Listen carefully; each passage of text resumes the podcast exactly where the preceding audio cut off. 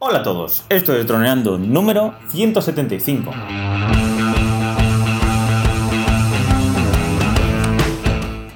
Bienvenidos a este miércoles 3 de julio al podcast de temática dron, el que aprenderás a ganar dinero con tu dron. En el programa de hoy vamos a hablar sobre un hat-trick de preguntas.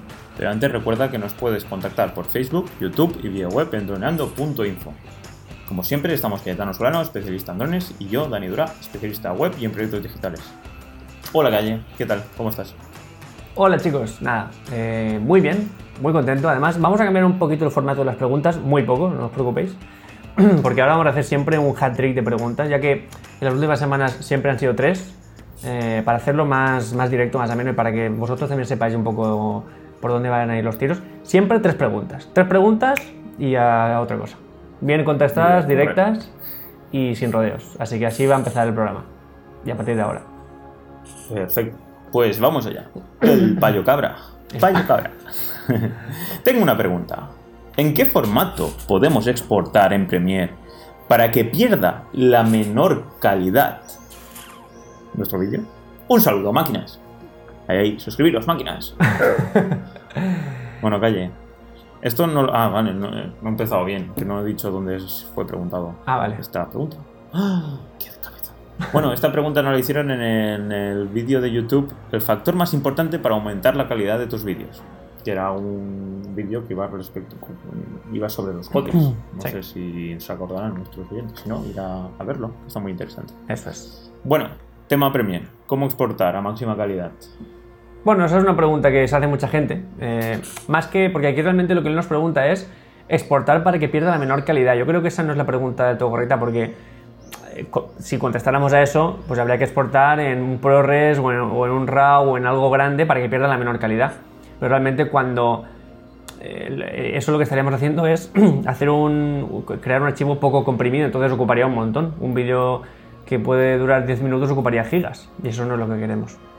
Yo creo que lo que necesitamos saber es eh, una, una exportación que respete al máximo la calidad del, del vídeo original y que luego al exportarla, compartirla, publicarla, siga teniendo calidad. Entonces, en Premiere nos da un montón de opciones, demasiadas, marea, pero básicamente es eh, un H264, que es el codec que vimos, que ya es bastante comprimido, pero claro, como ese material ya no, no lo vamos a tocar más, porque ya lo hemos editado, está bien hacerlo en H264. Y luego ahí ya, dependiendo de lo que queramos, puede ser, por ejemplo, si lo vamos a poner en YouTube, la exportación dedicada a YouTube está bastante bien, que es decir, H264 y buscas YouTube y la calidad, 1080, 4K, 720 y le pones. ¿Qué pasa? Que esa exportación es bastante pesada. Un vídeo, los nuestros, por ejemplo, que duran 10-15 minutos, con esta exportación de, de YouTube se puede ir a los a giga y medio, 2 gigas, eh, bien, que es bastante. Entonces, si nosotros ponemos H264, luego en personalizar eh, le damos eh, una calidad de bits alta o, baja, pero bueno, alta, y luego dentro de esas opciones podemos modificar la velocidad de bits por segundo, que ahí no es otra cosa que ir probando. Aunque ya os digo yo que con H264 y he personalizado una velocidad de bits alta, ya tenemos bastante buena calidad de vídeo, o sea, muy buena calidad, respeta bastante el, el contenido original y nos salen archivos menos pesados que el específico para YouTube.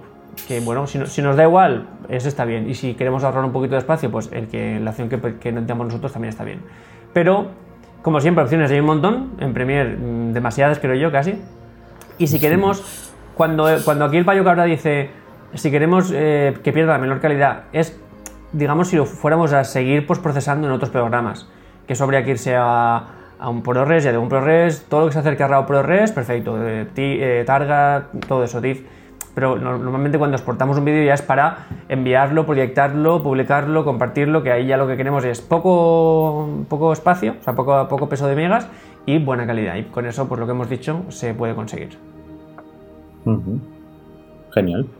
Perfecto. Pues pasemos, yo creo que ya está, donde estaba, ¿no? Ya no tira Payo Cabra qué configuración elige en, Premiere y que Ujú. nos comparta la, la screenshot si quiere, ¿no? Nos haga una copia, Eh, una Eso estaría bien. captura de pantalla y nos la envíe, Sí. si quiere. Bueno, pues pasemos con Roberto Colomo, que nos hacía la pregunta en el vídeo de Xiaomi Fimi X8. ¿Es la competencia de Mavic 2? ¿Vale? Y nos comentaba, ¿Mavic 2? ¿Cuál? ¿El Air? ¿El Pro? Y bueno, aquí le he comentado a Calle que podríamos hablar pues un poquito de, de ese jaleo que hay. Mm, Bueno, hay gente que lo tendrá muy claro, pero por ejemplo a mí hay veces que me cuesta. El Mavic 1, el Mavic Air, Mavic 2, Mavic Zoom, Mavic Hasselblad, Mavic 2 Pro, Mavic Claro. 1 Pro. Ah, ¿Qué pasa? ¿Qué pasa aquí? ¿Cómo hay tanto Mavic y... No sé, es más fácil. Phantom 3, Phantom 4, Phantom 4 Pro, Phantom 4 Advance. Ya está, ¿no? No hay más. O sí, a Claro. lo mejor hay más, ¿eh? no lo sé. Es que realmente aquí de, de ¿cómo está JI la idea? lo ha hecho un poco extraño porque parece que ha cambiado su política o estrategia eh, a rumbos diferentes en poco tiempo. Y me explico rápidamente.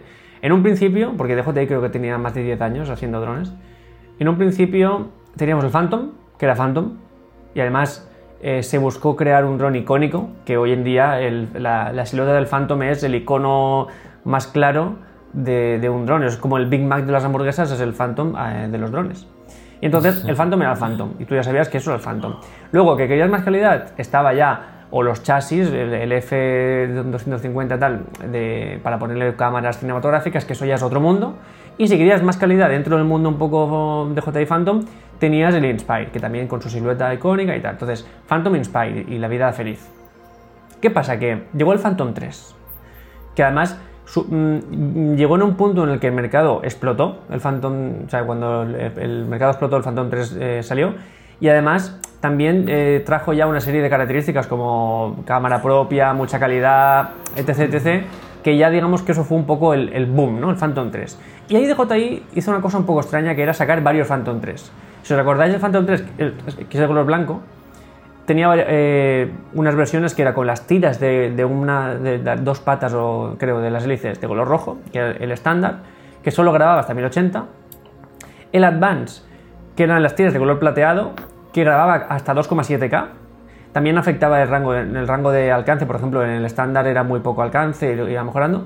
Y luego el Phantom 3 profesional, que era con las, con las rayas doradas, con 4K, con mayor alcance y con todo. Entonces, sacó tres modelos para el mismo dron. Y eso, bueno, a pesar de que fue un poco lioso, la gente se acostumbró. Pero es que luego sacó el Phantom 4. Phantom 4. Y, y eso fue lo que sacó y ya está. Y entonces eh, pare- parecía que había vuelto a, haber rumores. Es decir, bueno, en el Phantom 3 había varias versiones, pero el Phantom 4 ya es más eh, minimalista, más icónico, más y también era, tenía sentido. Pero luego vino el Mavic, que era como otra, otra cosa, el Mavic, Mavic 1 que hubo uno y ya está, Mavic, que era Mavic Pro, no- además en principio no se llamaba uno porque solo había él. era como la Primera Guerra Mundial, que al principio no era Primera Guerra Mundial, era Guerra Mundial y ya La está. guerra, la guerra. Entonces La guerra total. era el Mavic Pro, que además era bastante lógico, Phantom 4 y Mavic Pro, pues, ca- cada uno lo que quiera. Entonces, entonces parecía que todo iba por ahí. Y entonces pasaron dos cosas. Primero que sacó el Phantom 4 Advance y el Pro, es decir, lo que no había hecho en un principio lo hizo para hacer un upgrade así un poco extraño, que a, día de hoy mucha gente ni siquiera sabe que existe el Phantom Advance, por ejemplo. Eso era así. Eh, y luego el Pro hizo otra versión, que es un poco también un... Pero bueno, eso no, no ahí.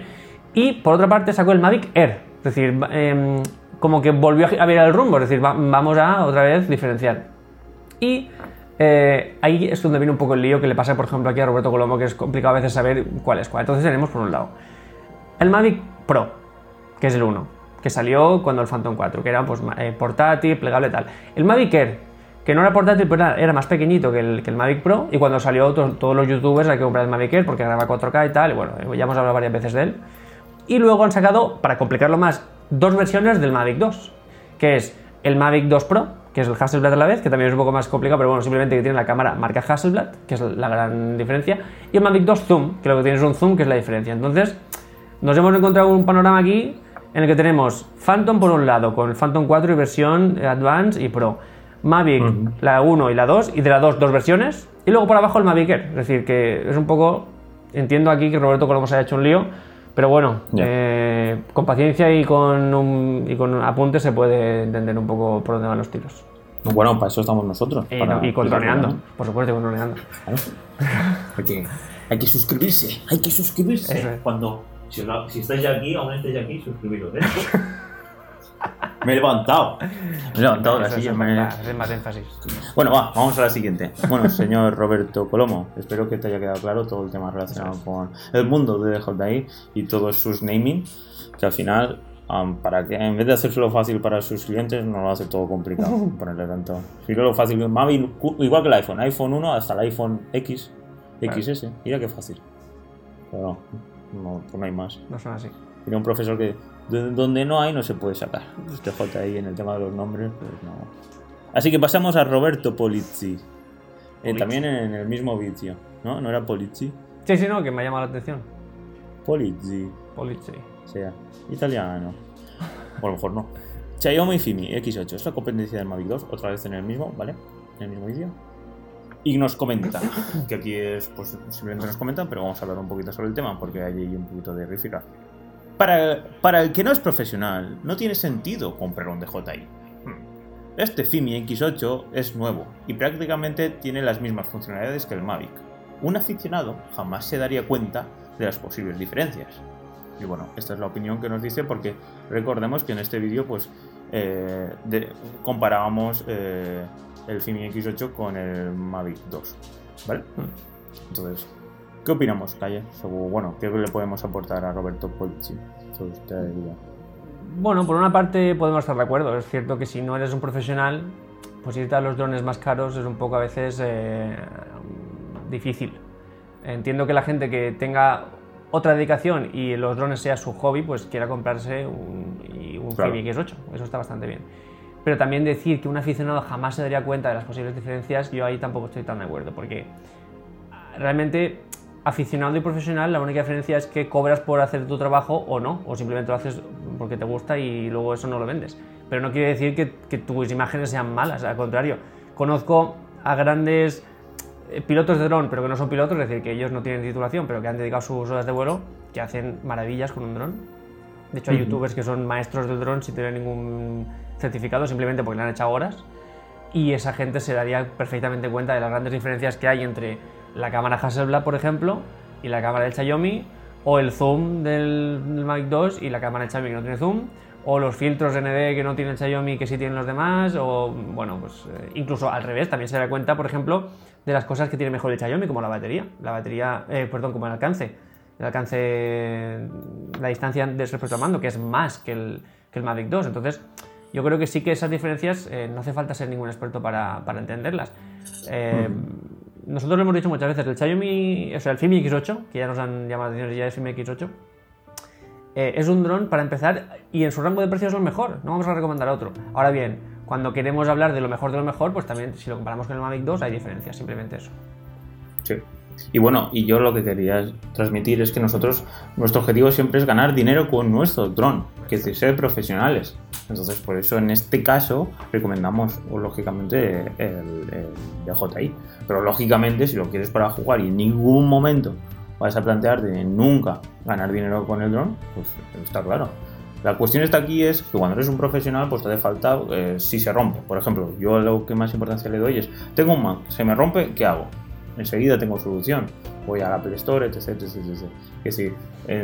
Cuando eres un profesional te hace falta seguridad. Entonces tú te compras un Fimi X8, eh, se te estrella y ¿qué pasa? Sí, está claro que con 400 euros, 300 te puedes comprar 3 DJIs. Yo no lo dudo, puedes tener 3. Pero, ¿qué vas a tener? 3 de, eh, eh, Fimi X8 y, que es cierto que si tienes DJI, lo suyo y eres un profesional es tener, tener dos. Y, pero lo suyo es que si se rompe lo puedes enviar a, a- a reponer, a, reparar fácilmente con, con el DJI Cake, que es lo que recomendamos. ¿no? Claro. Y ahí está todo, es simplemente la idea es profesional o ocio. Lógicamente nuestro canal está enfocado a ganar dinero con nuestro... ¿A que sí? Y que todos de- aprendamos a ganar dinero. A, Sí, sí, claro. Puntos, puntos. Así que bueno, eh, Así que- esa es la idea. Sí, así que lo dicho, suscribiros si ya habéis llegado hasta aquí y ahora Cayetano se va a despedir. Que sí, Cayetano, que yo creo que ya hemos dado una vuelta de tuerca a, esta- a este tema. Pues, pues Y- me despido. Muy contento de nuestro primer hat trick de preguntas, la verdad, porque creo que se hace muy dinámico, es pam, pam, pam, ya está. Y la gente sabe de qué va a ir esto. Así que nada, chicos, si os gusta este tipo de programa, mm, pues comentádnoslo en, dejadlo en los comentarios si me gusta esto del hat trick o no, o preferís como antes, no sé. Comentad lo que sea, lo que queráis. Nosotros lo leemos todo, eso que quede claro. Y nada, chicos, un placer estar aquí con vosotros. Suscribíos si, si os ha gustado el vídeo y el contenido. Ya se ha levantado Dani, ya mejor que él no lo voy a poder hacer, pero bueno, a ver cómo sale en la cámara, porque es la primera vez que lo hago y a ver si sale muy raro. Calle ya lo verá en edición, porque Ya, ya, ya, el que edita tema es Cayetano. Así que nada. Pues nada, chicos, nos vemos el viernes, ¿vale? Venga, Una vale. super clase. Chao, chao. Chao, chao.